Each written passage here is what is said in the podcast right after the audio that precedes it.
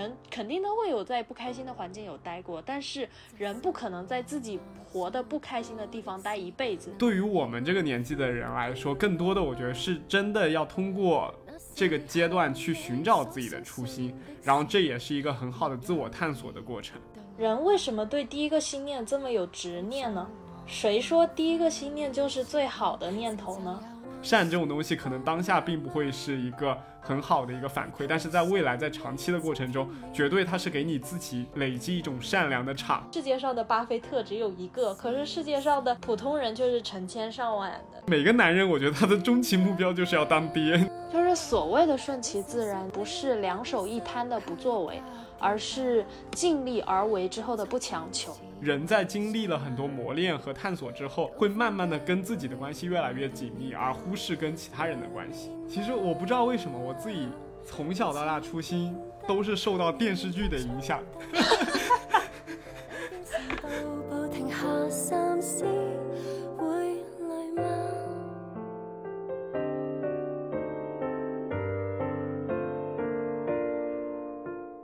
各位听众好，欢迎收听新一期的周一说，我是主播雨欣。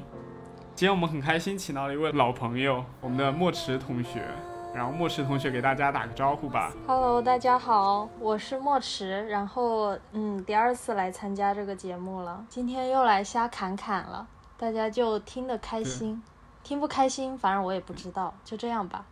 嗯。反正莫池同学。上次就是他的那期节目叫《乐队女鼓手和她的月亮与六便士》，那一期的收听量是我们至今为止最高的一期，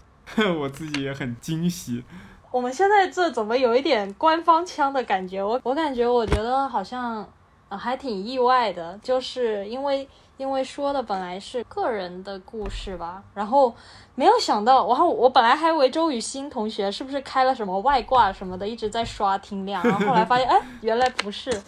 我也不知道为什么会这么多，我还之后又回听了一下那个节目，也想不到为什么会有那么多人听。当然，跟那些流量很高的播客节目还是没有办法比，但是对我自己来说已经挺满意的了。没有，我想说，你有什么想的不明白的？不就是说，不就是那个？嘉宾特别有魅力，说的话特别招人喜欢吗？这种话你还还有什么好需要再再继续去研究的？所以为了验证这个想法，我们就又把莫池老师请过来，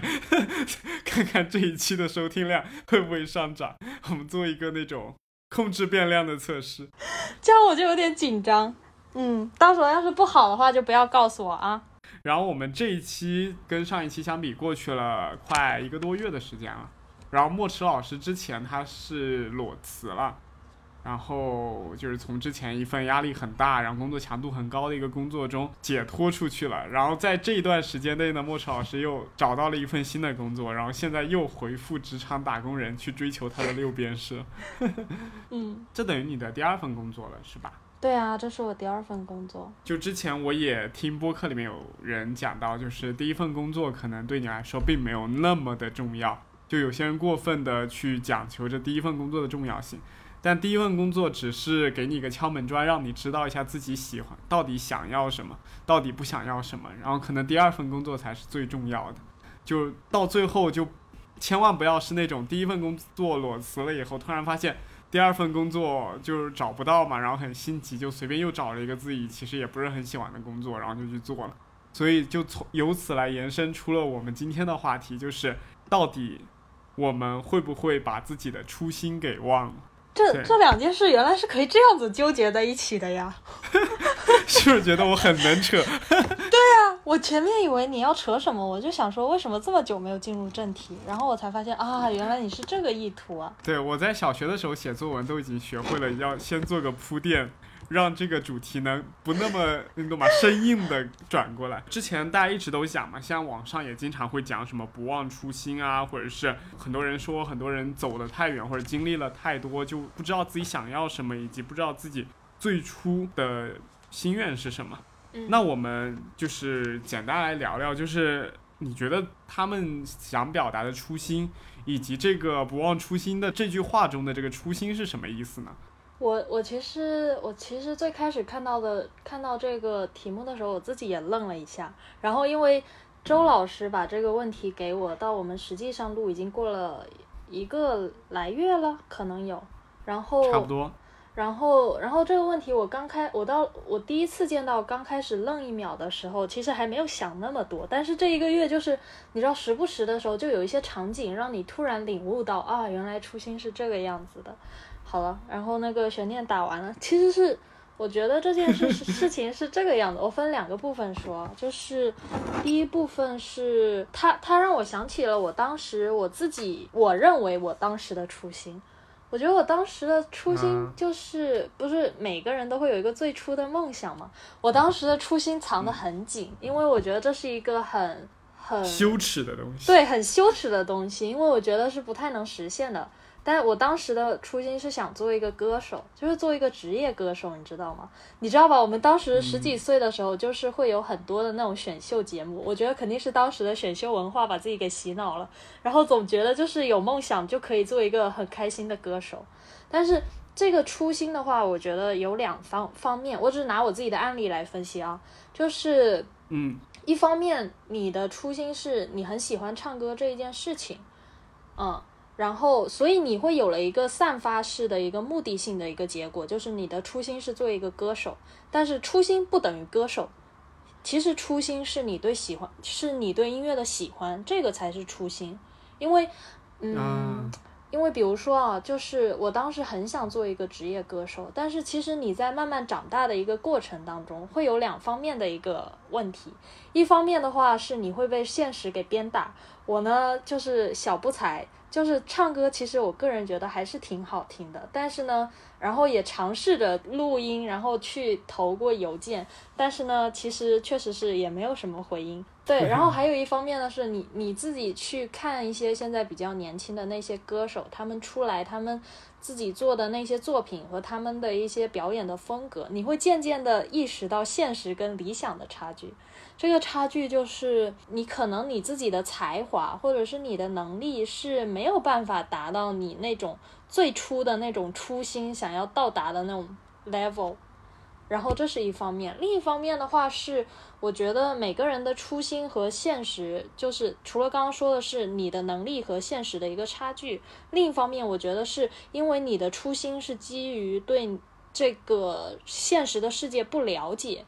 然后产生的一些偏差得到的目的，就包括职业歌手。就是我当时想做职业歌手，是因为我觉得在台上唱自己喜欢的歌，然后如果能有很多很多的听众在下面听，就是那是一个很美好的画面。但是实际上，职业歌手是这样的吗？好像其实也并不是。他们可能可能就是一年巡了几百个场次或者更多，唱的都是一些重复的歌曲。你要唱什么，或者是你的作品，或者是你的言行，要受经纪公司，要受你的听众，要受媒体，要受社会各种舆论的鞭打。就是有多少人有那样的能力和幸运，可以做到真正的自己想做什么就做什么？说实在话，我觉得职业上是不允许自己想做什么就做什么的，你的生活才允许你自己想做什么，可以在一定的范围内就做什么。我是不是把这个问题给说完了？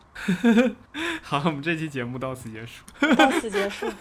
我觉得你刚刚讲的有一句话，其实我还。蛮蛮羡慕的，就是你觉得你的初心是当一个歌手，嗯，就是为什么我觉得我会很羡慕，因为我觉得这是非常具象的一个，嗯，目标和一个初心，嗯，就是因为为什么就是在我们这个年纪，就是虽然也不算小，但也不算大嘛，在这种年纪里边，其实很多人我觉得就有如果有一个很明确的职业发展方向和道路来说，我觉得其实就蛮不容易的。就我身边很多人，他们是有些蛮有梦想，就我长大以后一定要当一个很好的医生，或者当一个很有名的律师。我觉得这种都是很好，因为他把自己的职业路线定死了之后，他的奋斗方式，就只要他够努力，我觉得他起码都是可以去触碰到一一定的范围的。嗯，这种我觉得在职业发展中，就是那种很有奔头、很有冲劲以及很有方向感的事情。但是我觉得对我来说，这个初心会更泛一些。就比如我的初心可能是，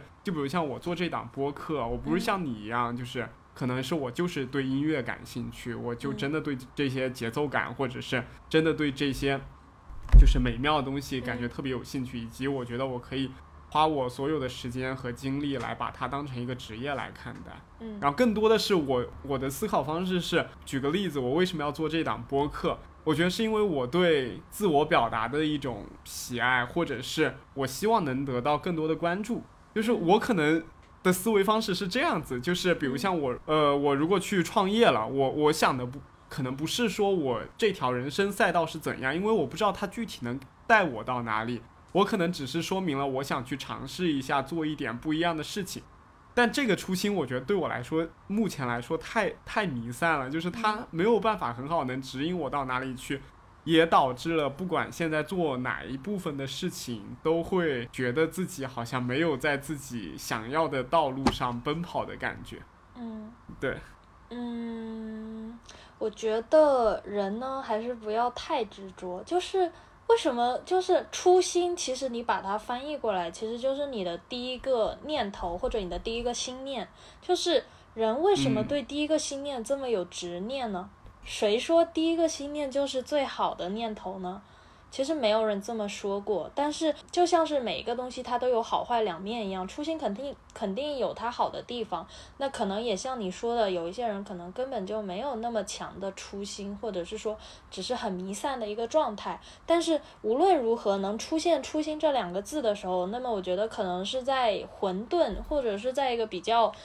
迷茫，或者是反正就是在一个比较发散的状态下，你有了一点点有一个可以萌芽的东西。这个萌芽的东西，不管它现在是还是一个种子，还是它已经有一些小幼苗了，但是我觉得，我觉得对于初心，你可以把它记录下来，就是。你当时就是，比如说你要开始做这件事情的时候，你觉得这是你的初心，你大可以把它写在日记本上，或者你把它写记在哪一个电子的备忘录上，没有关系的。然后你的时间和你的精力不会就停在这一个时刻，你会一直往前走，然后你会遇到很多的人和事，你的初心和你的念头。在这一些人和事，然后在这一些起伏的情绪当中，它会发生一些变化。然后你可以过一段时间，比如说你过一年或者六个月或者两年，人就是阶段性的，有的时候会回顾看。然后你回顾看的时候，你可以看一看你的初心。比如说你在刚开始开始工作的时候，你的想法是什么？比如说我，我当时刚开始工作的时候，我只是觉得作为一个女孩子，我希望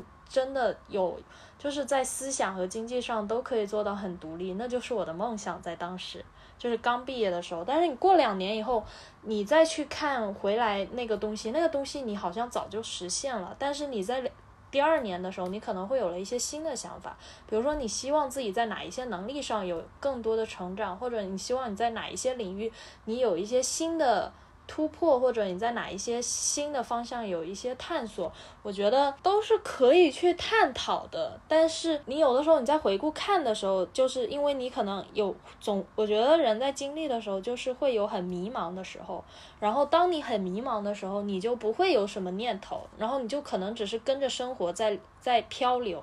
然后你漂流一段时间以后，你总有一个时刻会想起你的初心。你拿那个时候的初心跟你现在自己的状态做对比，你会觉得，我觉得可能每个人情感上会有一些不一样的吧。你是觉得迷茫，是完完全忘记了那个，还是觉得你的初心很幼稚，还是觉得你的初心是值得继续这样被保护的，还是觉得你的初心从核心上来说是是可以的，但是有一些东西需要被润色，需要和现实世界做一个呃适应现实的调整。我觉得这个过程比起初心两个字更重要。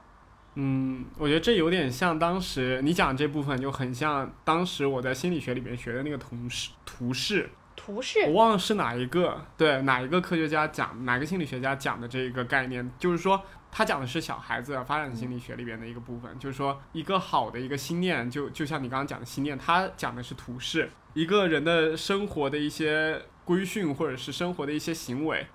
习惯性的行为，他肯定是通过和外界的行为相相适应，然后发现这个行为是可靠的，发展下来，然后稳定下来。如果在其中这个不是有一些跟社会上的一些行为，或者是跟自己的发展有些偏颇的时候，他会去调整，这个就叫平衡。然后在最后平衡以后，不断的形成新的图式。然后去完善这样子的一个行为的一个过程，就是说它是一个动态的平衡的过程。这个初心虽然叫做初心，但其实也是不断的在你的社会发展和你的人际交往，或者是你的一些工作发展上，不断的流动的在变化的一个过程。嗯，对于我们这个年纪的人来说，更多的我觉得是真的要通过。这个阶段去寻找自己的初心，然后这也是一个很好的自我探索的过程。我补充一个，就是因为你刚刚说这些，我突然想起来了一些事情，就是我们刚刚在讨论的这些，其实可能我不知道，可能是不是因为我初心说是歌手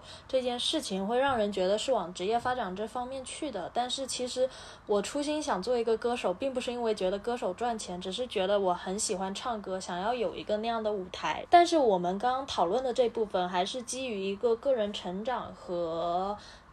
偏向是职业这一方面，但我觉得，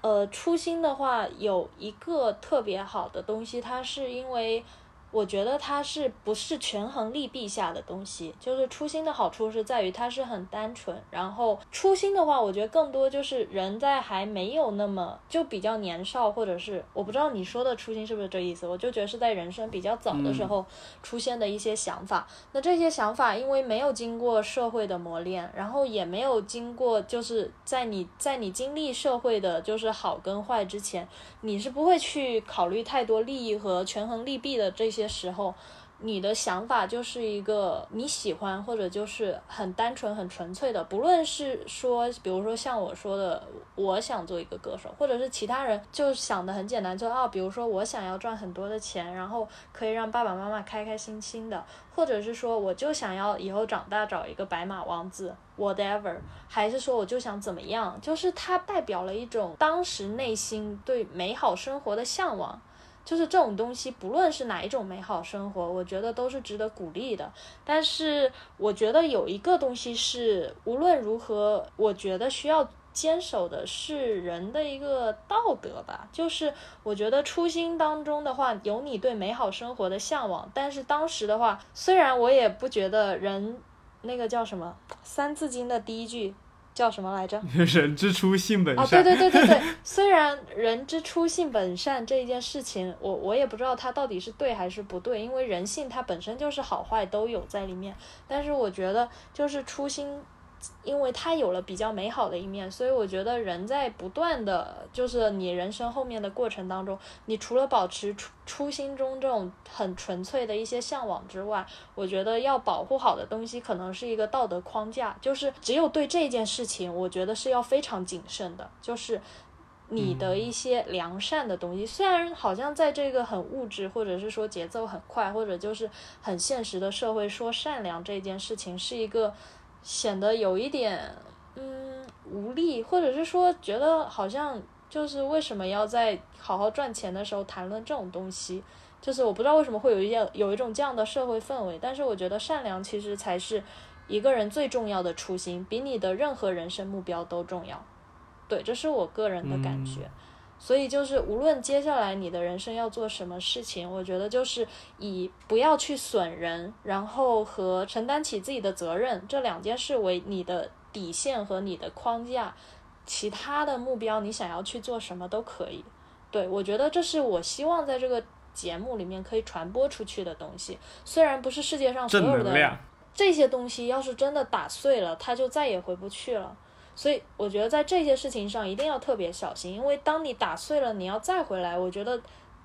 我觉得很困难，很困难，因为你也找不到那样的心境了。而这样的东西会有的时候会让你觉得，就是即使碰到很差的事情的时候，你也会觉得自己挺美好的，也会对生活还会有美好的期待。呃，之前我讲到初，我们讲到初心，其实我觉得初心的一个最大的一个根基就是你刚刚讲的善良。当一个人像你刚刚讲《三三字经》里面讲“人之初，性本善”嘛，就不管怎么样，在一个人刚出来的时候，他都是一个良善的一个状态。除非是很少一部分人，可能他有一定的反社会人格，或者是他有一定的人格障碍，可能他在生下来的时候，他的某些行为没有受到很好的规范化，导致他可能会产生一些反社会性的一些言行。但是我觉得大部分人，他从小生出来以后，在面对一些就是正常的教育。底下，他都是有一个良善，以及他都会被生活和周边的关系给感动到的一种状态。一个人如果慢慢的变坏了的话，那可能才是他真正的忘掉了初心。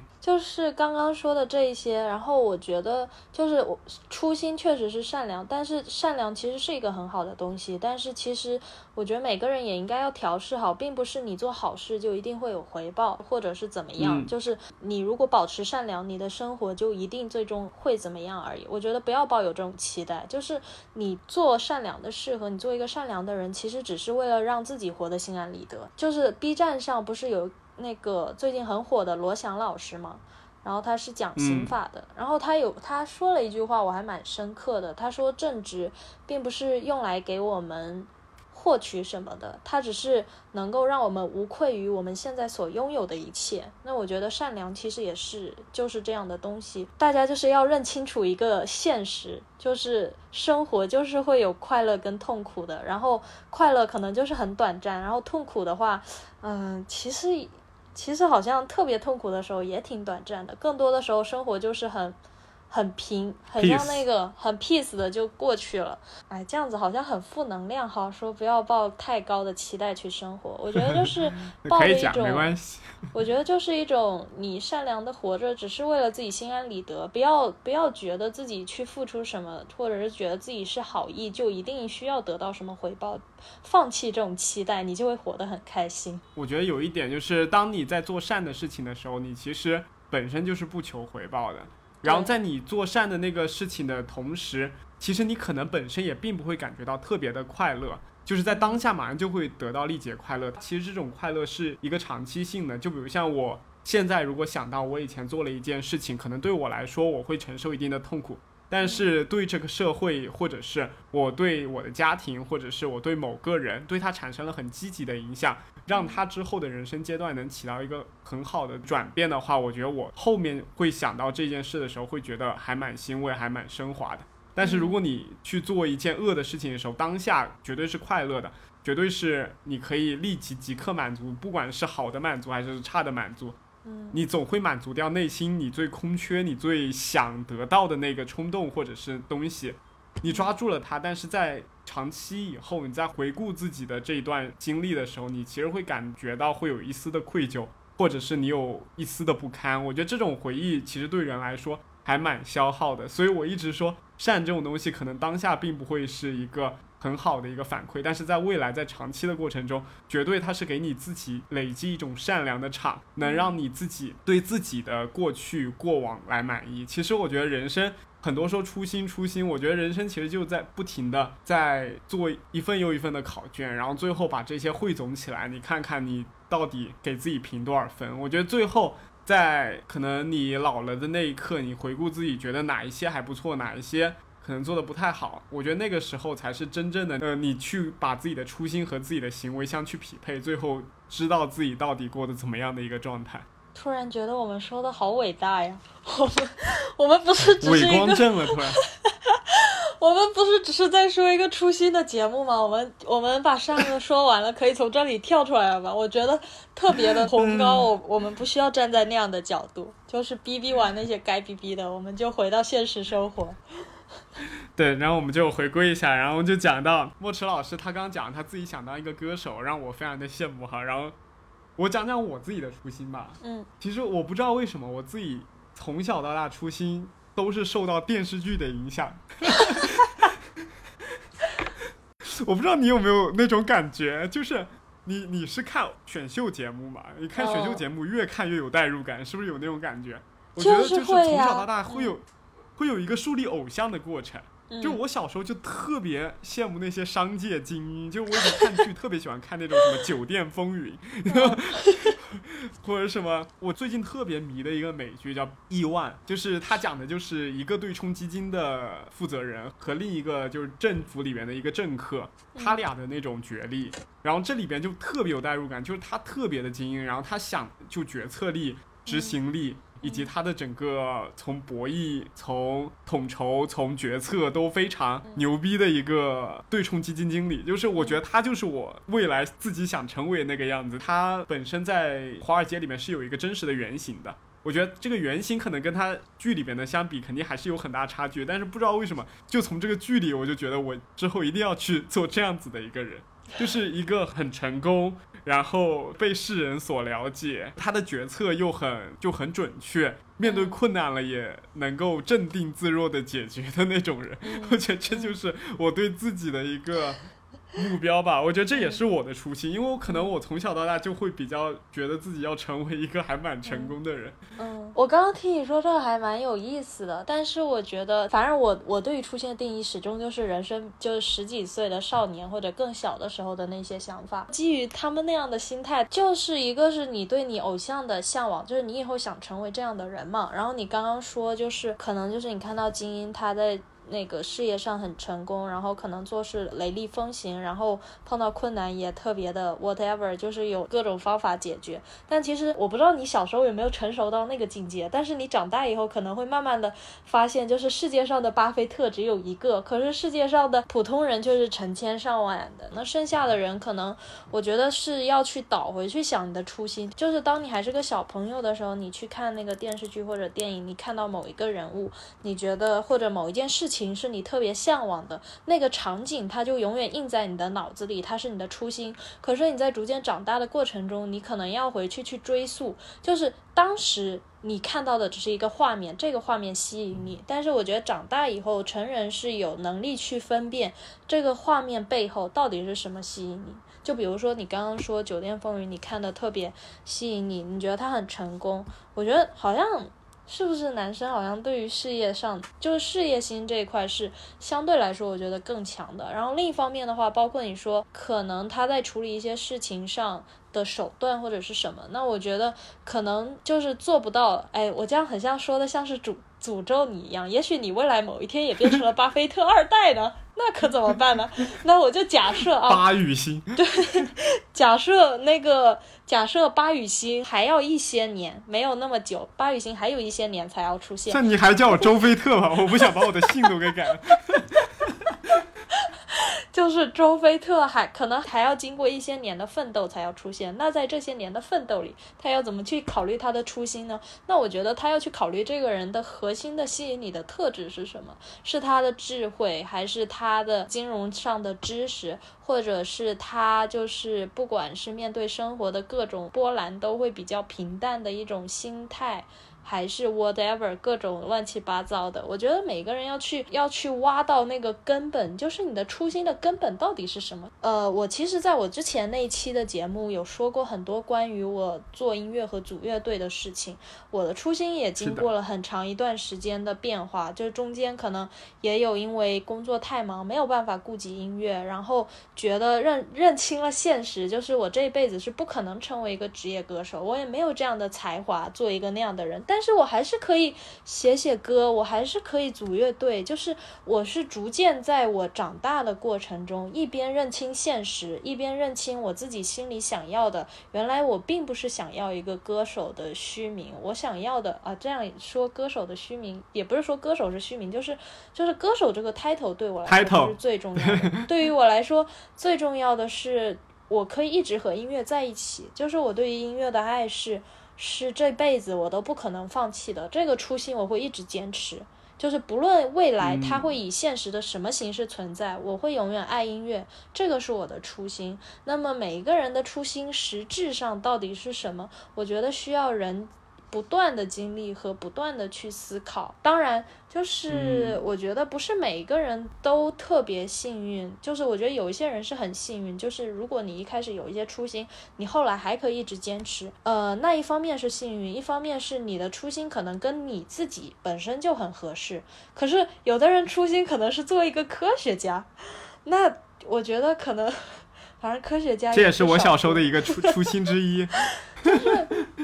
你要认清这种初心到底是是不是只是书本或者是老师说就是科学家很酷，还是只是各种作文书上我的梦想是个科学家这种东西迷惑了你，还是你真的想？你真的想的话，我我相信每一个人内心和潜意识里面的东西一定会驱使你向这个方面去靠近。但如果其实你的内心其实并不是真的想的话，其实我觉得你只是嘴上说说，那最后可能你。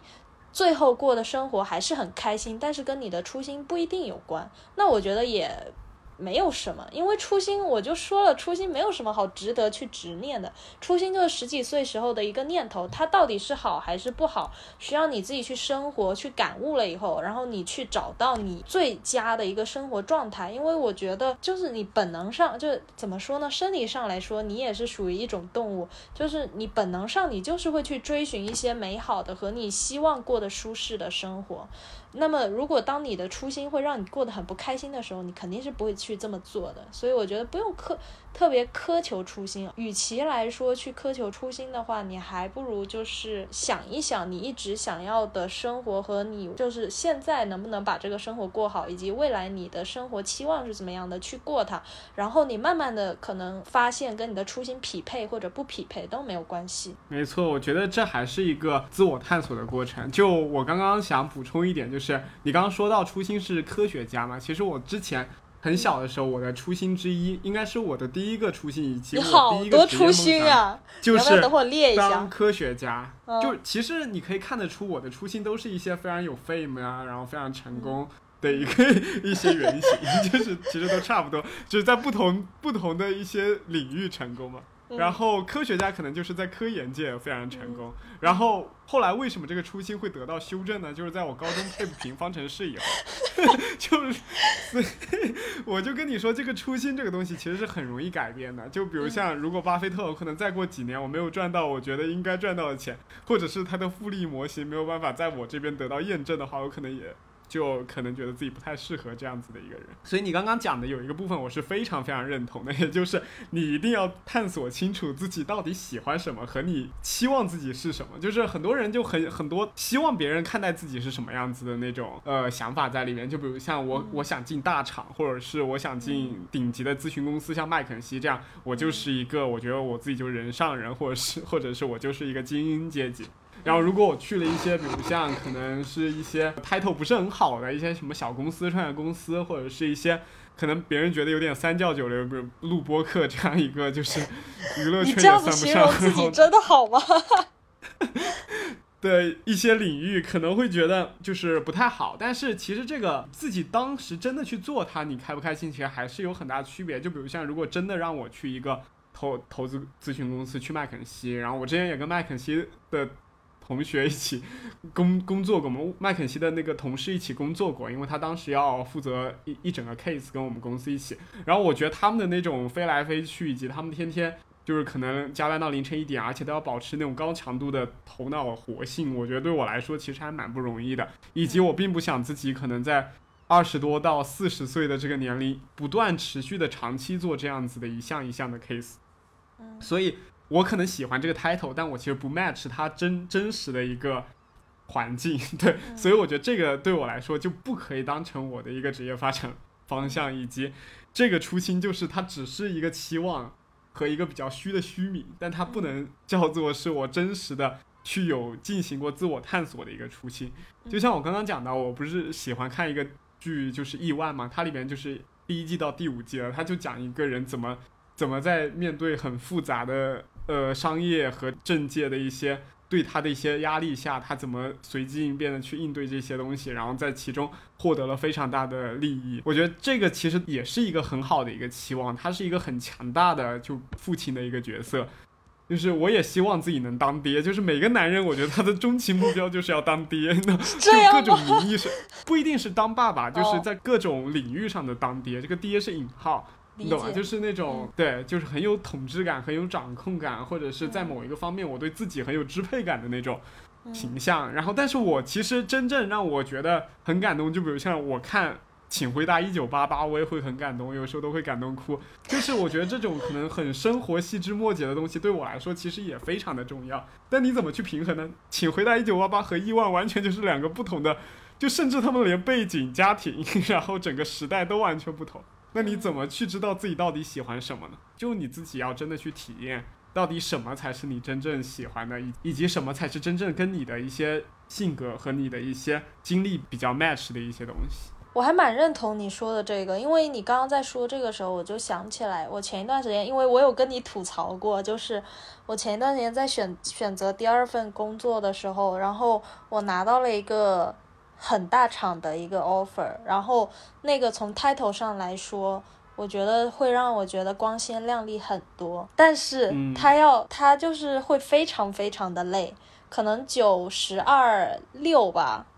嗯，然后可能收入也不错，但是，但是就是一方面是 title 很吸引你，但是另一方面你可能真实在抗拒的就是你的身体能不能承受这么大的压力，以及你是不是真的想过这么社畜的生活，就是，是的。就是我觉得最后其实不一定每个人都会像我做一个决定，就是我是选择放弃它，我我最后去了一个其实没有那么大的公司，但是我现在因为已经入职了一段时间了，其实我到现在还蛮自洽跟开心的，就是我觉得我现在做的事情，不管是从工作强度、工作内容和发展方向都是我要的，但是每一个人的评判标准不一样，就比如说你会认识到一些人，他可能就是觉得事业上我就是愿意硬磕这一些。九十二六，然后。我需要虚荣心，也需要这样的 title 的资历去坚持个一两年或者两三年。我有朋友后来拿了，就是他比我早一两年拿到那个岗位，那个大厂的岗位。其实我觉得他也发生了翻天不覆地的变化。对于他来说，我觉得是成长是好事。只是这东西不是我要的，所以我觉得每一个人他都需要做选择。然后在他的那个 deadline 之前，他一定会有纠结，就是到底是 A 面好还是 B 面好。你的初心，我还是不是初心，到底是在哪一面，你都需要纠结。然后我觉得就是接受自己有一个纠结的阶段，然后你到了 deadline 的时候，你会发现那个选择其实你就心里面你自然而然就会做出决定的，因为人是我觉得很难去强逼自己过一种自己不愿意过的生活。我觉得，如果人如果陷在一种自己都不愿意过的生活里面，他一定会想办法挣扎的。我能理解，就像我之前在播客里面反复强调的一个观点，就是，就是你要知道自己身体给你的一些暗号、暗示和反应。比如有些人他觉得，就像我刚刚讲的，就是有些人可能进了大厂，或者是他天天加班很辛苦，或者去了一个完全不喜欢，但是又是家长给他推荐的一个工作里。就是在这种情况下，其实很有可能他其实内心是蛮抗拒的，他是蛮不喜欢这份工作的，他其实很想逃离这样子的一个工作氛围，去到一个自己更喜欢的一个工作环境当中。但是很多人又是因为这种压力和这种 title 给他的一些，就是他又觉得能获得一些东西，或者是他又觉得这东西来之不易，他不愿意就是一下子就逃离掉，所以他在里边反复的纠结，反复的挣扎，但最后他肯定会有一些反应出来，就身体上会出现一些。情绪问题会出现脱发，就就会出现一些，就是我们俩现在都面临的问题，会出现一些。不要把我的隐私暴露出去，我的发际线还是挺好的。对他发际线离眉毛也还还有两三厘米呢，还行。对，对，然后可能会出现一些就是还蛮焦虑的一些情绪吧。其实，在这些情绪里边，就等于身体已经给你发送信号了。我不停的在跟你讲，其实这个东西不适合你，你要赶紧做出改变。因为我们要知道自己内心的想法，以及我们身体告诉我们的信号，然后。不要去太硬逼自己去做某些不愿意做的事情。我觉得现在这个社会中，虽然说可能会有这个年代的很多问题吧，比如像很多呃内卷啊，或者是像很多职业里边的一些问题，但是我觉得更好的一个方面是什么？就是现在这个社会其实给你的选择也更多了。你不要限于自己拥有过什么东西，或者限于自己希望得到什么东西。我感觉我们两个挺成熟的呀。我们真的只有二十五六岁吗？是啊，其实我我觉得我们俩虽然这个讲的都挺成熟，但是我们讲的东西其实很难实现。我之前也经历过有一段时间嘛，就是呃我很想辞职，但是我又发现这个工作好像还能给我带来一些什么东西。然后我那段时间加班也很严重，我都加班最晚到凌晨四点。然后早上七点继续上班，我觉得比你那个鹅厂哦，不能讲鹅厂，就是比你那个还要更严重一些。然后我们，但也就一段时间，就是那段时间，然后还是一段时间，不是一天啊，不是一天，是一段时间。然后我们也是什么中秋、端午什么都没有放假的。就是完全全部都在里面，因为我们是零售业嘛，然后零售业就会导致他们在放假的时候，我们可能正好开业，因为我们就要抢那一波的人流。对。对，就这时候完全就是没有任何假期，然后又因为业态调整，所以我们会有那段时间。所以那段时间我其实已经很想逃，但我又觉得这时候临临阵退缩会不会让同事或者让老板或者让身边的人觉得你其实是一个不太能吃苦的人，或者是让他们觉得你其实可能 handle 不了这些事情。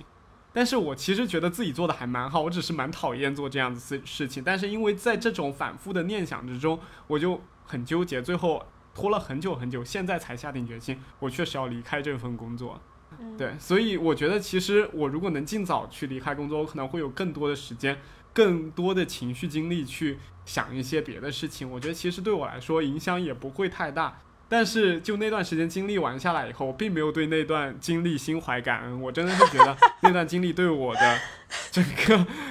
整个精力的损耗是很大的。然后那段时间也导致我头发急剧的这个脱发。这个是最不能忍的，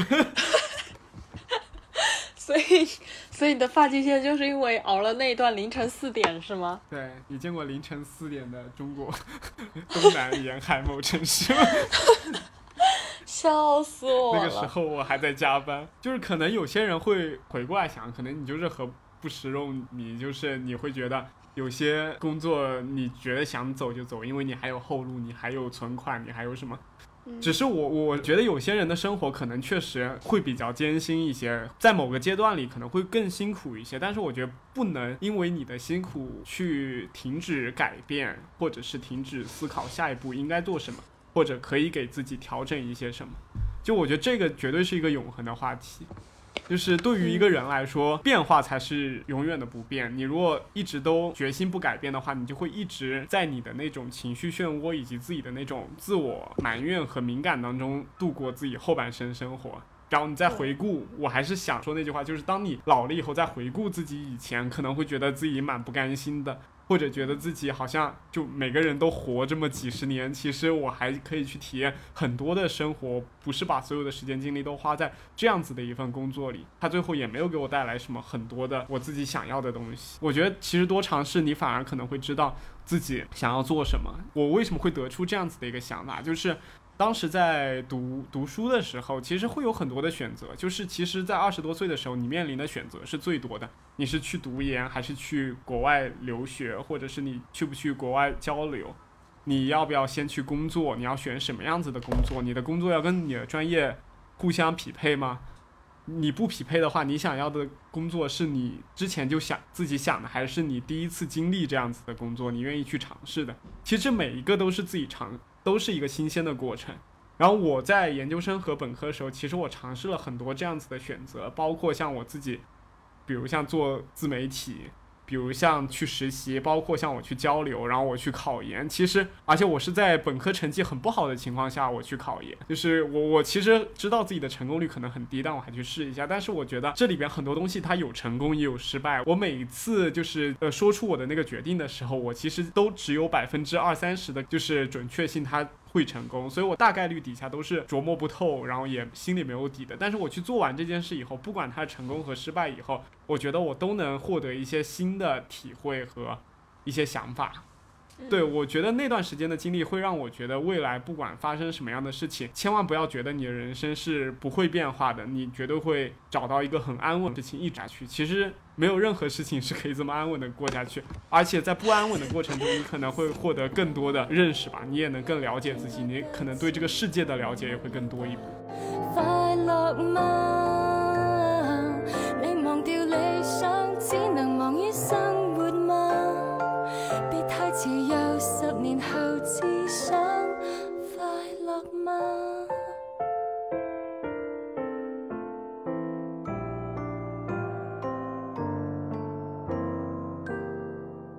我我应该要进入下一个话题了，但是我突然间有一个感慨，就是现在的年轻人其实都想得很明白，难怪内卷这么严重。然后我就突然又有点焦虑。好，打住，回到刚刚的那个 状态，就是。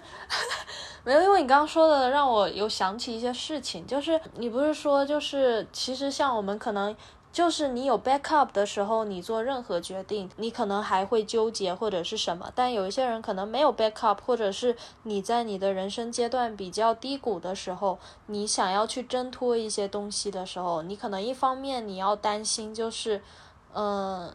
你能不能承受这个挣脱的代价？另一方面是你的去路其实是不是有那么清晰？我觉得两个都是很迷茫的。但是我觉得，因为我我觉得其实我我来深圳的这几年是我在物质上过得最不舒服的几年。说实在话，跟跟以前在大学或者是呃福州，就是那个时候有家里支撑。你做这一切的时候，那时候肯定是物质条件舒服很多的。但是我来深圳以后，就是其实我觉得作为成年人，你就是应该要自负盈亏的。就不论你的家人支不支支持你，但是你要有一个自负盈亏的阶段。那这个阶段，我我其实没有过得特别的从容吧。就是深圳这几年，大概是我过得最惨的几年，但是是我过得非常开心的几年。这种开心胜过胜过没有毕业前的。任何一年，就是因为他的开心在于自我成长和自我实现，当然，呃，也在于赚钱。我想说的是，就是可能在一些你的 backup 没有那么足，或者是在一些你觉得你的人生阶段，你担心有你的后顾之忧的时候，我觉得也应该要尽可能的去想清楚你的方向在哪，往那个方向去试一试。然后也许你能走得很远，也许你也做不到，就是像别人说的那么宏大。但是我今年到深圳应该是马上就马上就要毕业第四年了，所以我来深圳也快要四年了。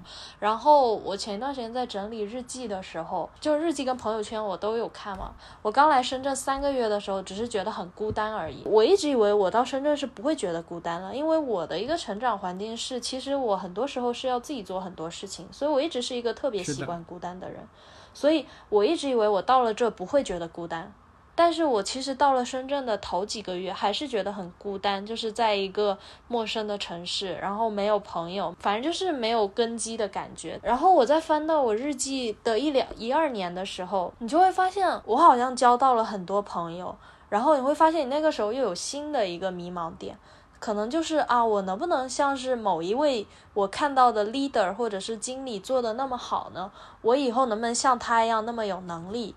然后我以后在我的职业上能不能有这样的建树？然后我能不能赚很多的钱？然后这个问题一两年我写在那里，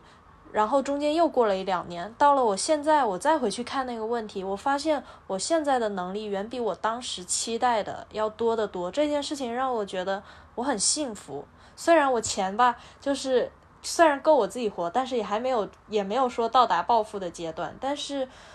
但是我觉得那种就是你自己去回顾，然后你发现哇，我比我期待的。和我曾经预想的，我得到的还要多。这种得到不仅是金钱上的东西，可能也有很多你自己能力上，还有你自己性格上，还有你的一些为人处事、生活的心态，或者是你对待这个世界的一些态度和思考，都有了一些质的变化。然后，你身边即使有人来来去去，但是总是有一些很珍贵的人还留在你的身边支持你的时候。我觉得这种幸福感远比可能我在短短几年之内赚到了多少百万更重要。就这种幸福感让我觉得特别的幸福，这是就是这几年是我过得最幸福的几年。突然感觉好羡慕啊！你竟然会有这么幸福的几年。就是我回顾自己，就是之前的成长过程，你要让我找到自己觉得最幸福的时间。我感觉好像还没有哎，是因为我是一个比较悲观的人嘛？对对对，因为我我不会有那么多印象。就是停留在我可能哪哪几年，我会觉得自己过得特别开心，以及我回很想再回去过那几年。可能是因为我不是一个特别恋旧的人，就可能跟人的性格也是有关的。我觉得这可能跟我之前还没有形成一个完整的自我也有关系。就是你可能在是一个小朋友，然后有家人保护你，然后不用考虑物质和现实生活的时候，你会考虑的特别单纯。可是当你放在一个现实社会当中，然后你要打磨出一个真实，就是打磨出一个真正的你自己的时候，你会慢慢的有一个自我意，我的自我意识，我感觉是真的是。工作的这几年才有的。我我说的是成熟的、完善的自我。虽然我现在肯定也有很多不完善和不成熟的地方，但是我变得很能去整个客观的接纳我自己，然后不会去挑自己的毛病。像我十几岁或者是在我大学的时候，我会去挑自己的各种毛病，可能就是会觉得啊，还是不够优秀，还是不够好看。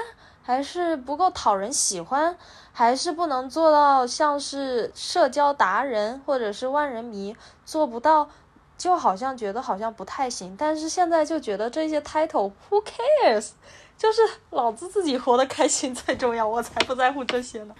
你竟然还有一段时间想当万人迷，你怎么想？我。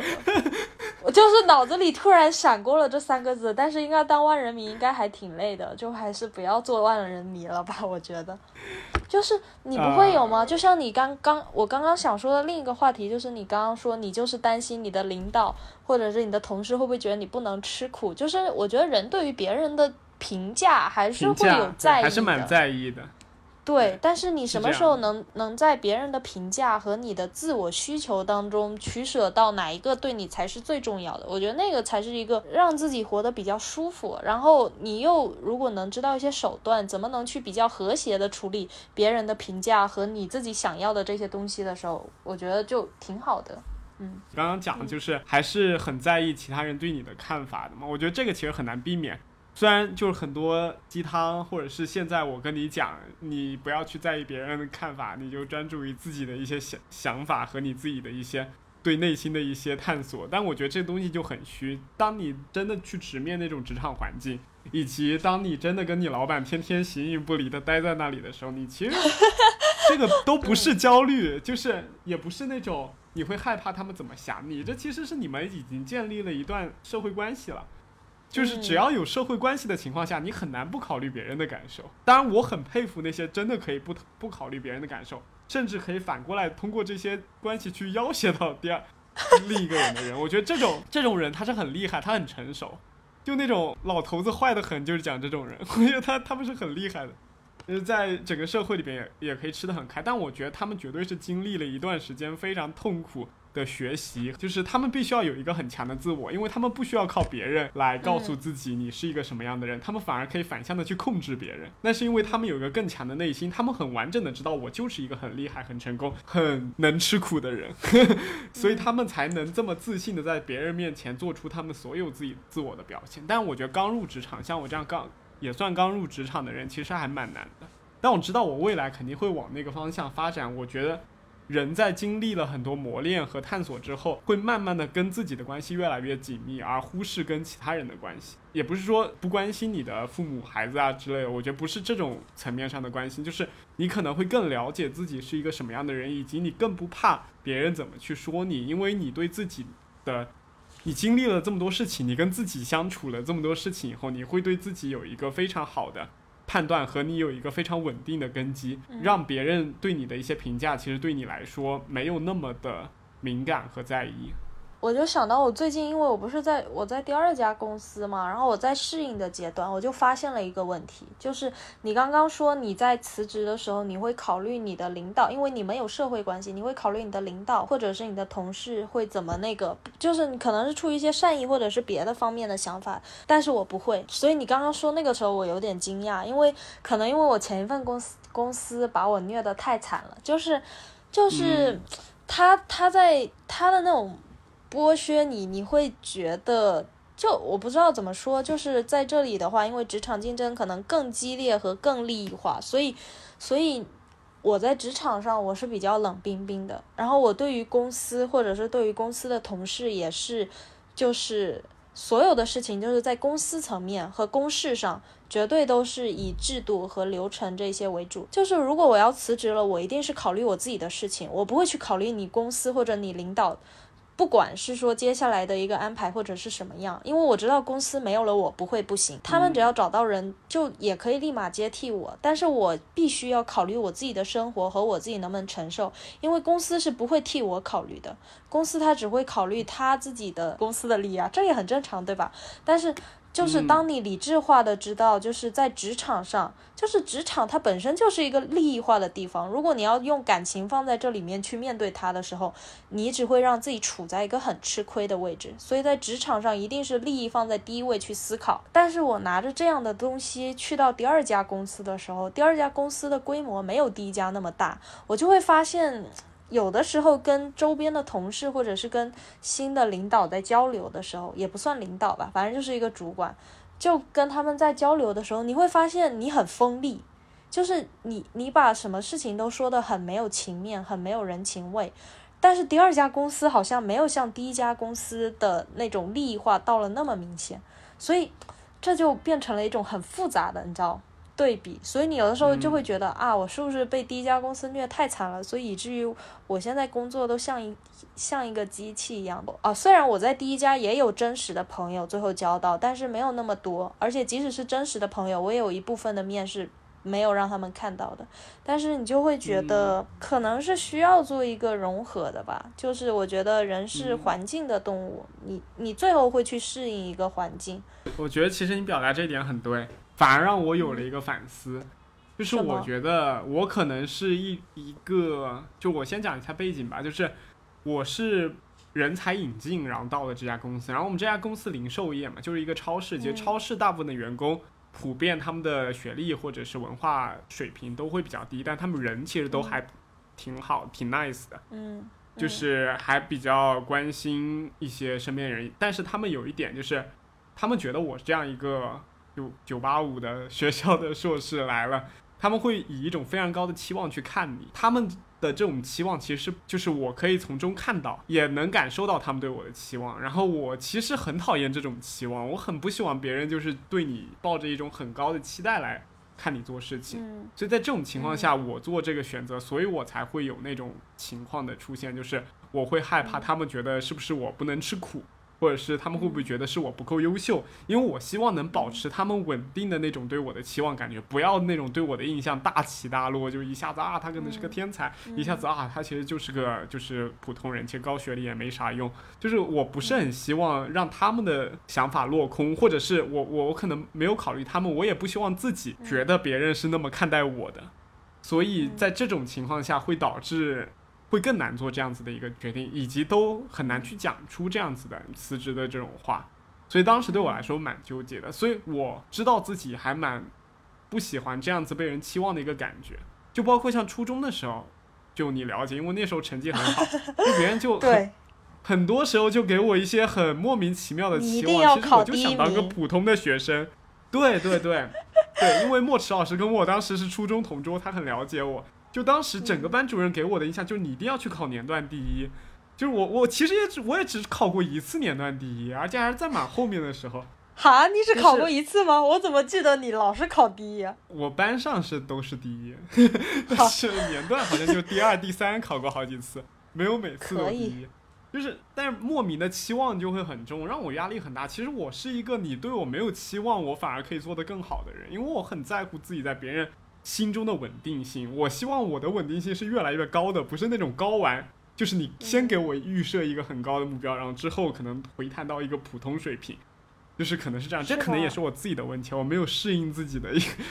自己的一个在别人面前的角度。有些人其实不一样，他们可能就更希望你一开始就看他很高，然后就是。以一个很好的一个态度去面对它，对，但我可能不是，我也不适应这样子的一个环境，我可能也无法自洽的融入到这样子的一种期望当中。哎。你说到这个，我倒是觉得有点意思了，因为因为这是你，因为你说完这个，我就反射到我自己，因为我最近不是入职了嘛，然后因为我前一份工作的履历很好看，所以大家就会觉得啊，你应该要很优秀，你在工作上应该要非常快的上手，然后做出来的报告都应该要非常好看。但是实际上，因为我现在去到了第二份，我第一份工作做的是 to B 的，然后我第二份工作做的是 to C 的，然后其实逻辑上还有因为。就是所在的市场环境不一样，所以其实逻辑上是有一些区别的。然后再加上大小公司不一样的话，它的一个制度，还有它的一个实际的考核，还有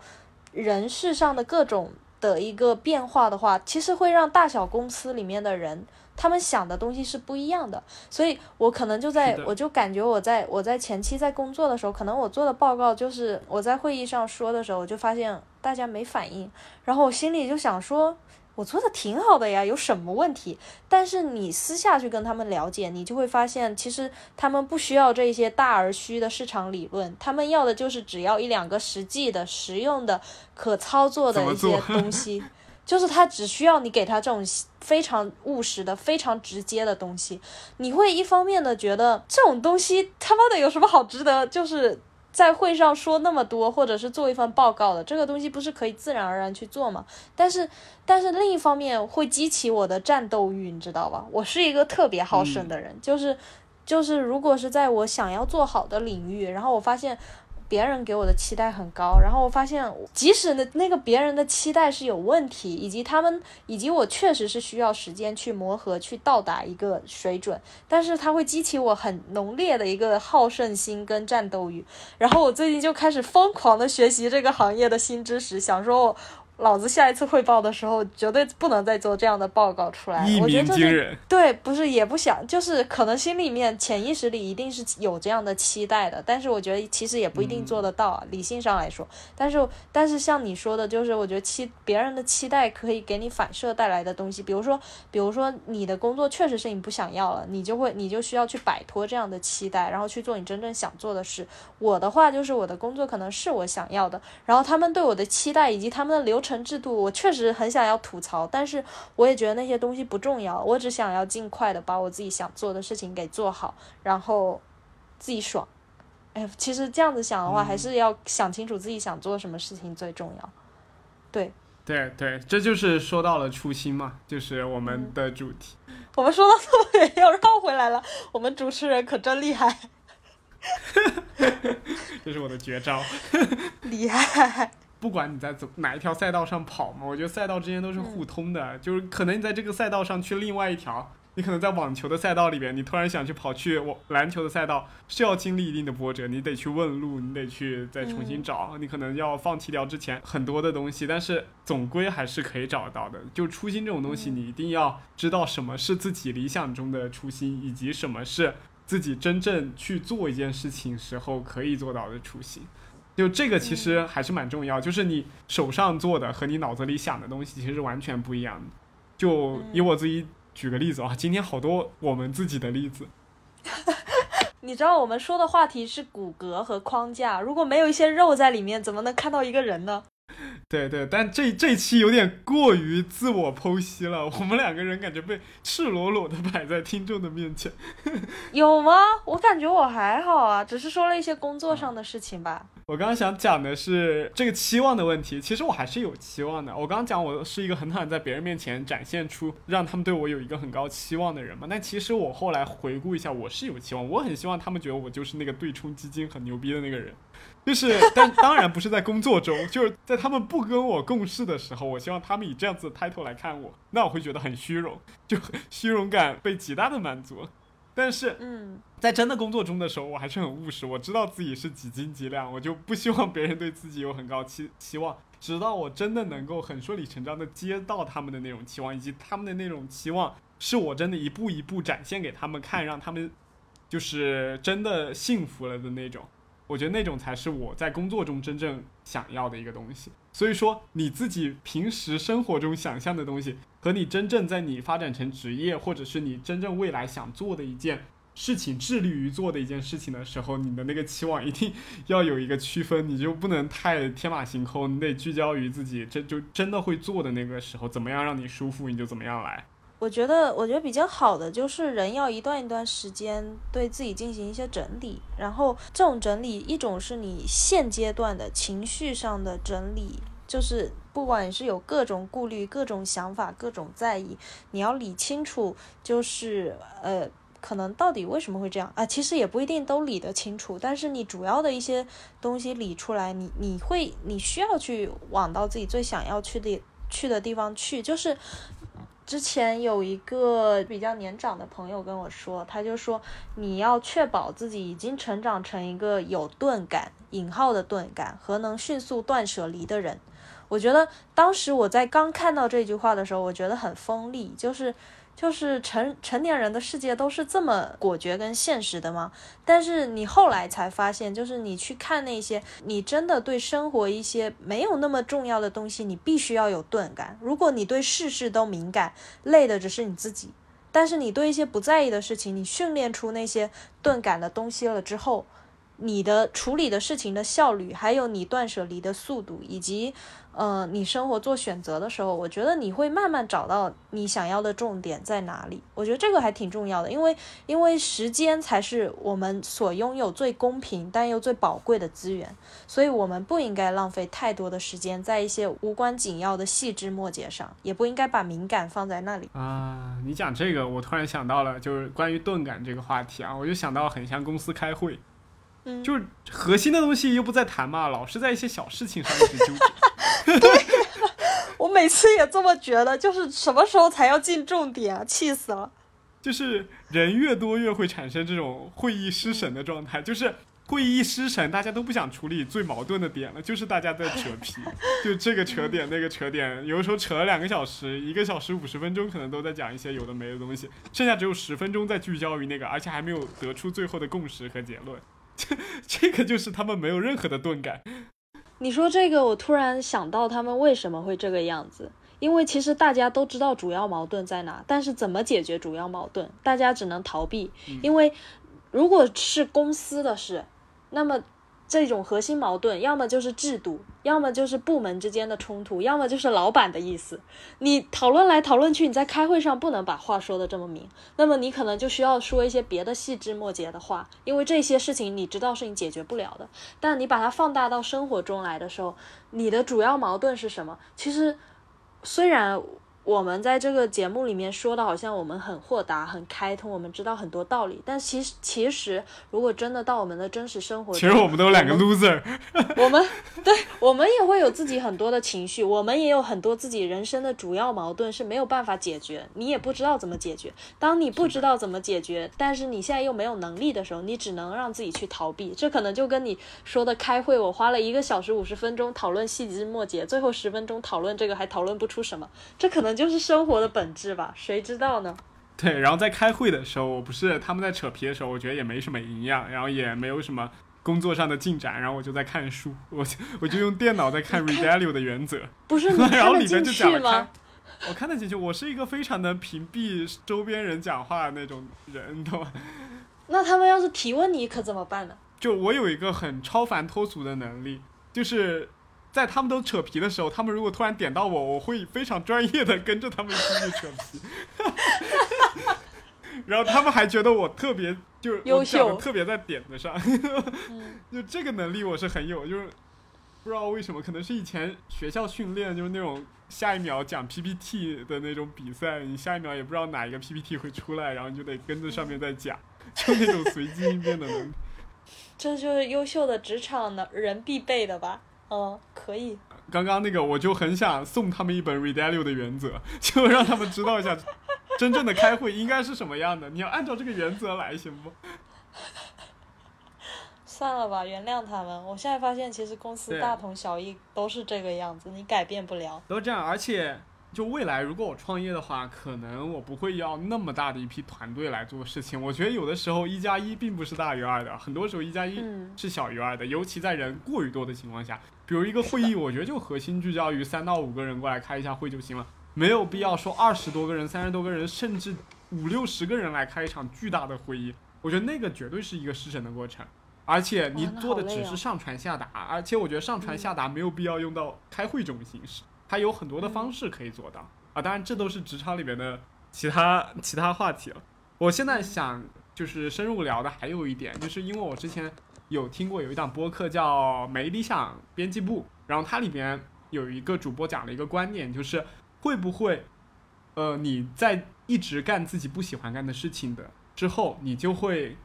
习惯它，然后你就永远都找不到，就永远都转化不到自己喜欢的东西上。就比如像，如果你因为自己现在没有积蓄嘛，然后你又在大厂工作，但你又很不喜欢这个大厂的工作，你觉得你其实兴趣点不在那他那里，但是你做了半年、一年、两年、三年、四年、五年、六年以后，你慢慢发现，它就是你生活中的一部分了。你虽然不喜欢它，但是你适应了它，你虽然不喜欢，但是你扛过来了，你适应了它，你慢慢融入了它以后，你会不会更难的走出这个圈子里？这个好可怕，我觉得。会有这样的事情吗？我我我其实我我这样说吧，就是我之前认识的一些人，我我本来以为他们是这个样子的，因为你在公司也经常听他们抱怨自己做的工作啊，或者是什么，然后你会觉得啊，那如果是这样的话，那你为什么不辞职？你明明也知道，就是跟你抱怨这个人，其实跟公司提辞职很多次，然后也拿着拿着公司给的不公平的一些。呃，不升职或者升职的机会，或者是报酬的机会，都是不好的。那他如果抱怨这么多，他为什么还要待呢？我最开始是很看不起那个人的，当时我就觉得是因为这个人太软弱了，嗯。但是后来再去进一步观察跟了解他的时候，你会发现他的顾虑是他的家庭跟他的孩子，那就是他在他的生活中。已经做了取舍，他需要抱怨，只是他说他不喜欢，或者是说他在抱怨这些事情的时候，也许生活中确实有这些东西让他不喜欢，但是更多我觉得是一种发泄的成分。但是他他愿意他的生活是什么样，他已经做出取舍了，他需要一个稳定的工作，然后他才有办法在他的家庭付出更多或者是什么。我说有点乱，但是我就觉得我我你刚刚说那种生活。我不知道是不是因为我这个人我是不会这样的，就是我绝对不允许自己过一种麻木不仁，就是日复一日觉得没有意义的生活。就是我觉得我我如果是不开心，我一定会跳出来的。我觉得，所以从我的脑回路来思考，我就觉得人如果是在自己不开心的环境里，你你肯定是人肯定都会有在不开心的环境有待过，但是人不可能在自己活的不开心的地方待一辈子，因为没有人会让自己。一直不开心，人一定本能的会去寻找让自己开心的路径。所以你说的这个东西，我觉得从长期来说，我觉得是不太可能。但是如果最后它实现了，那么我觉得就是有一点像是温水煮青蛙。第一个是他被同化了，然后他在其中也得到了他的乐趣。那你能说他就是这样纯粹的不喜欢吗？他可能已经变成喜欢了。你很难去。评判用，比如说用零零年他说的不喜欢来评判一零年他说的喜欢，那不是也很奇怪吗？对吧？我觉得人最重要的是自己可能觉得过得开心和自洽。我觉得我我我不太能理解会有人一直在会把自己强压在一个自己活得不开心的圈子。我觉得不太会有这种情况。对。对，我觉得可能是因为时间线上的不同，可能我在刚进去工作第一年的时候，我觉得我恨死这个工作了，我很讨厌它。但是其实我做到第十年的时候，我的时间线产生了改变以后，我其实并不是特别的讨厌他的工作内容和他的一些工作形式，我甚至觉得它就是我生活的一部分，我已经适应了它，它也是我目前能做的，我觉得我很有掌控感的一件事情。但是当他在以之前前一个时间线的一个心态，就是他刚进去第一年的时候评判这个工作的一种方式来继续去回忆的话，他就会觉得，其实当时我特别讨厌这个工作，我如果当时就跳到另一个工作里，我可能会开心很多。尤其是当现在目前这个时间线中出现一两个他觉得不是特别顺利，或者是工作让他蛮不舒服的一两个事件以后，他会反复的这样去想。所以我觉得，其实他如果能长期保持在这样子的一个职业和工作中，一定有什么东西是可以留住他的。包括像你刚刚讲的，可能是因为他的家庭和孩子，让他不得不选择这样一个薪水比较高，或者是快乐感比较低的工作，或者是有一些，比如像他觉得他自己再跳出去工作，可能会有更大的顾虑，外面的工作也是大同小异，也是对他剥削很严重，也是人际关系很差、很僵硬、很僵化的。对他可能会有这样子的一个。意图和恐惧点，但在这样子的恐惧点之下，他的恐惧战胜了他寻求快乐的那种。呃，动力，所以他就选择了最后保持在自己原来的岗位里边，并不停的去做它。所以我觉得他其实也是做出选择，像你刚刚讲的，会有一部分的人温水煮青蛙，到最后他回忆的那一刻是很痛苦的。但其实他很痛苦的时候，他没有去做那个选择，也是因为他当时自己已经给自己下了一个评判。嗯，我觉得可能我的年纪太小了，我我还没有到可以有这样的经历去谈论这个。我觉得，因为我还没有。我刚刚隐隐的也有。我刚刚隐隐的也有这样子的一个想法，就是可能是我们还没有到那个年纪，我们没有办法想到我们后期，我们还没有孩子，还没有还没有未来的一些整个整体的一个人生规划，可能没有经历到他们最痛苦和最无助的那个时刻，我们可能没有办法去经历和评价他们的一些想法。但我觉得从我现在的观点来看，可能是这个样子。其实人就是一直在做取舍的过程。当时不管你做的决定是对是错，就是你觉得是你喜欢或者不喜欢，在你做选择，而且在你做选择很多年以后，已经。没有意义去纠结当时喜不喜欢了。其实我觉得更重要的是，人如果你活在当下，发现你当时做的选择，可能是很早以前的选择做得好或者坏的话，你不应该让那个那个时候的选择再来纠结你现在的生活。而我身边就是那些比较，就是可能做了十几年的那些职场人，你会发现。可能他们真确实也没有在某一些方面达到他们的期望，不管是在，呃，可能是职业发展或者是什么上，但他们的生活中总有一样东西让他们安于现在这现在的生活，就是真的，就是他们提起他们的孩子就是闪闪发光，说起他们稳定的家庭就是闪闪发光。那么，我觉得我们也不应该，闪闪发光是什么？就是你会觉得他们在说那些事情的时候是真的很开心，跟他们说起工作的时候，就是会有区别的。就是不管是在工作的投入和用心程度，和说起他们的孩子，包括他们可能为了孩子专门要去学儿童心理学，天天都要上课。我心里想说，天呐，有一个孩子要为他付出这么多吗？所以我觉得，就是他最后决定了他生活的重心在哪里。那么，你如果已经做了选择，你的生活重心在这里的话，你就不要去抱怨，在你就是不要在你已经得到了你最重要的这些东西之后，你还要去抱怨我我当时放弃的那个抉择的那里的东西有一些我觉得可能很好的，我觉得这样会让自己活得很痛苦。就是何何必呢？你做了选择，而且你现在拥有了一些让你活得开心的东西。人不可以那么贪心，你要知道，你本来就不可以什么都得到。是的，所以在很多影视作品里边，那个很成功的基金经理，最后家庭也并不美满，他离婚了，然后孩子也没有跟着他，最后还经历了一些官司，差点入狱了。所以我还是不要以他为一个期望了，我可能并不想过这样子的生活。就以他某一些好的特质为方向吧，就也不用特别的，就是以一个完整的那个要成为完整的他，成为他的一部分不就好了？但是我觉得我们真的还太年轻，对这个话题可能可能没有足够多的阅历，就是把这个话题说的成熟。我觉得这这个可能你找个十。你找个那个现在四五十岁的嘉宾来吧，就是下一次你请一个，然后你就以一个两代人之间的那个对话来讨论这些事情。我觉得那样的思想碰撞，我估计我会被骂死。我觉得四五十岁的那批人是爹味最重的一，就是我跟他讲什么他都能反对我。我只要在他面前展现出娓娓道来以及很很证据确凿的讲出我的一些。观点的时候，他们就已经开始幼稚，想怎么怼我，就是想你这个幼稚，你还是个孩子。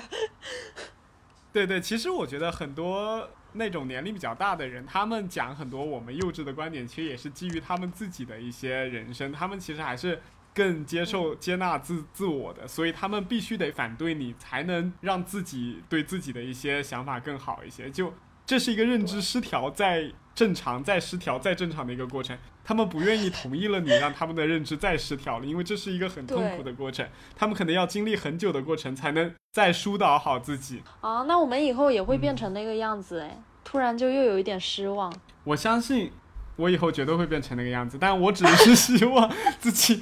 到那个时候还是能够保持一些就是独立的观点嘛，就是我可以去接受很多别的东西，毕竟那个时候可能我已经是一个成功的对冲基金经理。可能是周菲特了，对，周菲特。嗯，就是关于初心，我有一个要补充的。我想的就是，我我建议大家就是写日记吧。虽然我也不会天天写日记，你就是有一些灵感或者有一些想法的时候，你把它写下来。这种写下来不一定是说你真的拿笔拿纸写，就是不管是在你的私人朋友圈，或者是你的备忘录，或者是你真的用纸质的东西把它记下来。我觉得记下来的东西，然后你再去最后去回顾，就也不用最后回顾，人一段一段时间。就是可能你在收拾屋子啊，或者你有的是哪一个下午突然闲下来了，你就看一看，哎，这电脑里放了一些什么东西，然后你可能看到你前半年、前一年、前两年、前十年写的东西，然后你可能会突然发现啊，原来我当时是那样想的，然后我现在是到底其实有没有做到，或者如果我没有那么做到，我中间发生了什么事？那么我觉得这些东西是一些线索，我不知道那个中文词是什么，就是它它有一点像是一个被隐藏的火把，你把它埋在这里，未来的某一天你可能会去把它打开。然后那个火把，至于是它已经完全熄灭了，还是它其实还是还是在底下还是在燃着的，那还是要看你自己的一些生活经历和回头看的以以后的感悟了。所以我觉得做好做好一些生活记录，然后也许某一天你就突然觉得你的哪个初心实现了，或者哪一天你就突然觉得你的生活中不再需要这个东西了。我觉得都。可以挺坦然的去接受的，然后我觉得，嗯，反正我现在就是个佛系青年，就是活得开心就好了。但是这种不是说完全放弃的活得开心，而是，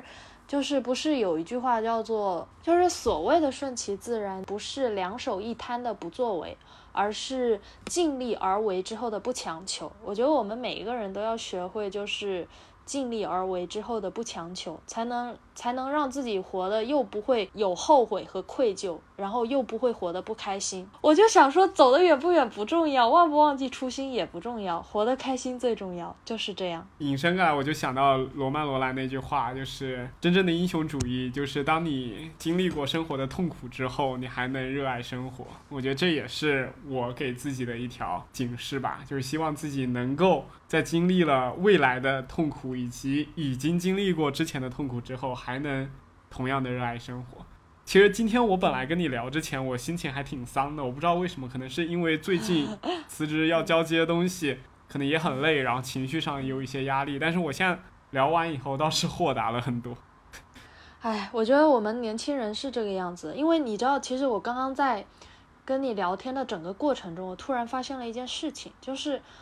我们虽然在这个节目里面表现的很豁达，以及人生就应该怎么怎么样，说的很像很成熟的样子。然后我刚刚有一刻突然就想到啊，我们之所以说的说的这么淡定，因为这里是一个理想世界，我们把我们所有的一些好的想法，或者是我们天真浪漫的想法都放在这。回到现实的生活中，我们也需要用这些电台里的话，不断不断的洗脑自己，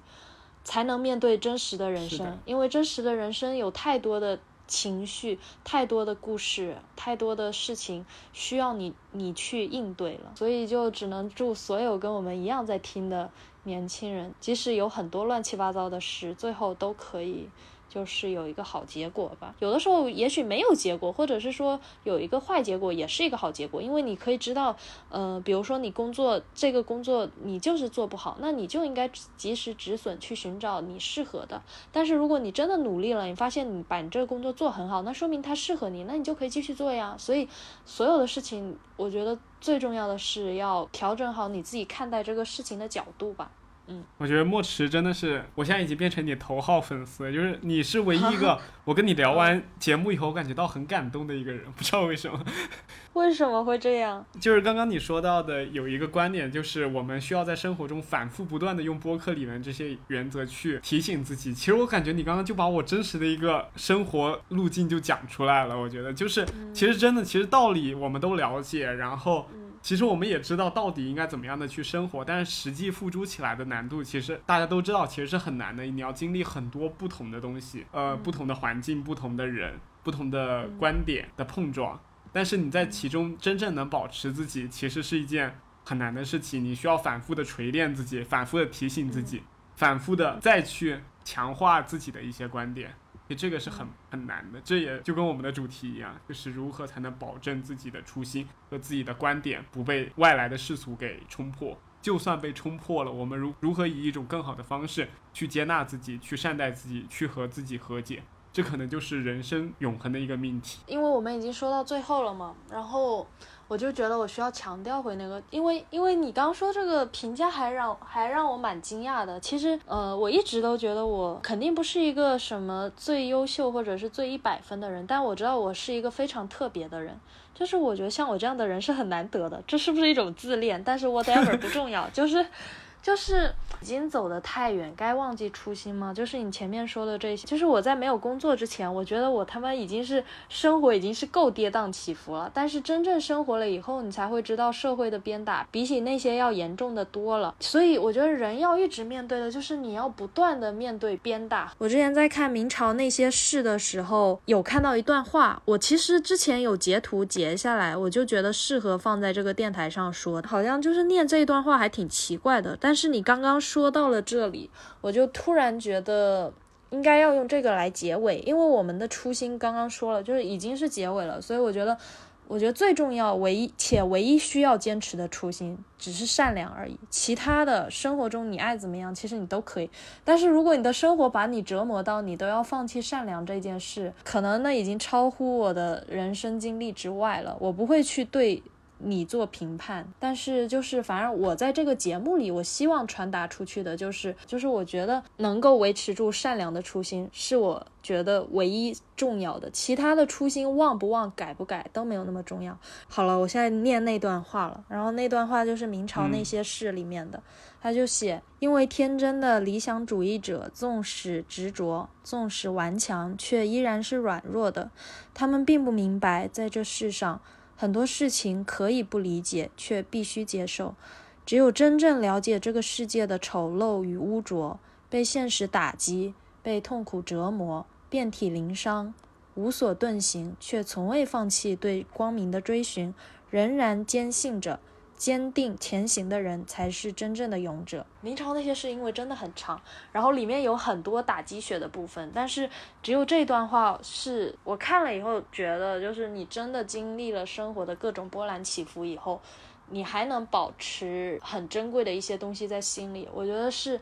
非常非常难得，也非常难的，因为你每一次在做选择的时候，你都要做一个让你自己更舒服的选择，还是让你的心更舒服的选择。我突然感觉最后这一段让我们的整个播客节目都升华了。其实我们这个节目还有一个小小的环节，就是抽奖赠书的一个环节。然后之前墨池也一直跟我讲到说他。已经预定了一本书，然后这本书他一定要送出去，就一定要由他来送出去。对，然后莫池也来介绍一下这本书吧。这本书叫，就是英文名叫 Edu Educated，但是其实我觉得它的中文名还蛮打动我的，就是你当像鸟飞向你的山。然后其实。我当时在看这本书的时候，也是在我人生比较低谷，然后情绪也各种痛苦的一个阶段看的。然后看这本书的前半段的时候，其实我觉得会有点不知道要不要看下去。这本书就是讲了一个女孩，就是她是从一个山里面，然后从以前都没有读过书，然后到了最后可能是到了哪一个名牌大学做了博士还是啥的，其实我不太记得具体什么学校了。其实这个故事我都看完了之后。我我觉得特别震撼，是我最后在翻的时候，是它是真实的，这个说明了人生是有一种可能性的。但是这种可能性，在他书里面，你从一个山里没有受过教育的小女孩，到你真实的能够在纽约或者是在美国哪一个发达城市，能够过上自己想过的生活，中间有多少自我成长的一些痛苦的挣扎阶段，以及是吸收到外来的一些新的知识和你的旧有的知识体系在打架的时候，不断的在打碎你原有的认知，我觉得。它中间写了有前期是一个比较铺垫的过程，但是我觉得中后段比较精彩，就是它不断的写到了作者本身的一个思想和认知上的一次次的打破和更新吧。然后里面有一段话我特别特别喜欢，他就写到当时有一个人对他的鼓励，那个原话我不记得了，但是那段话我把它写到了我第一首歌的歌词里面，就是因为那本书，然后。我当下被治愈了，所以有了我第一首歌。他跟那个主角说：“他说你要知道，你并不是一个愚人精，就是因为当时美国有一个淘金时代，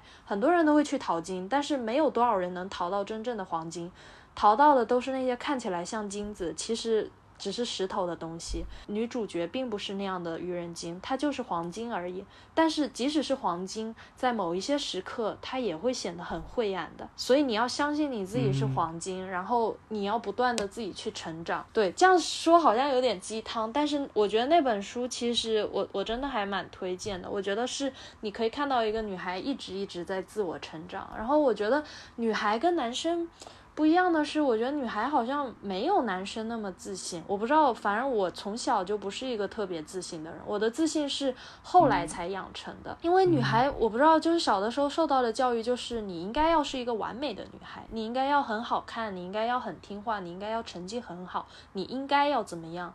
所以就变得我所有的生活都要一百分，可是我们就是人，我们又做不到什么事都一百分。当你处于这样的一个教育环境和你自己真实的一个情况的时候，你就会不自信。所以那本书里面就写到了一个女孩是怎么样一步一步的变成了一个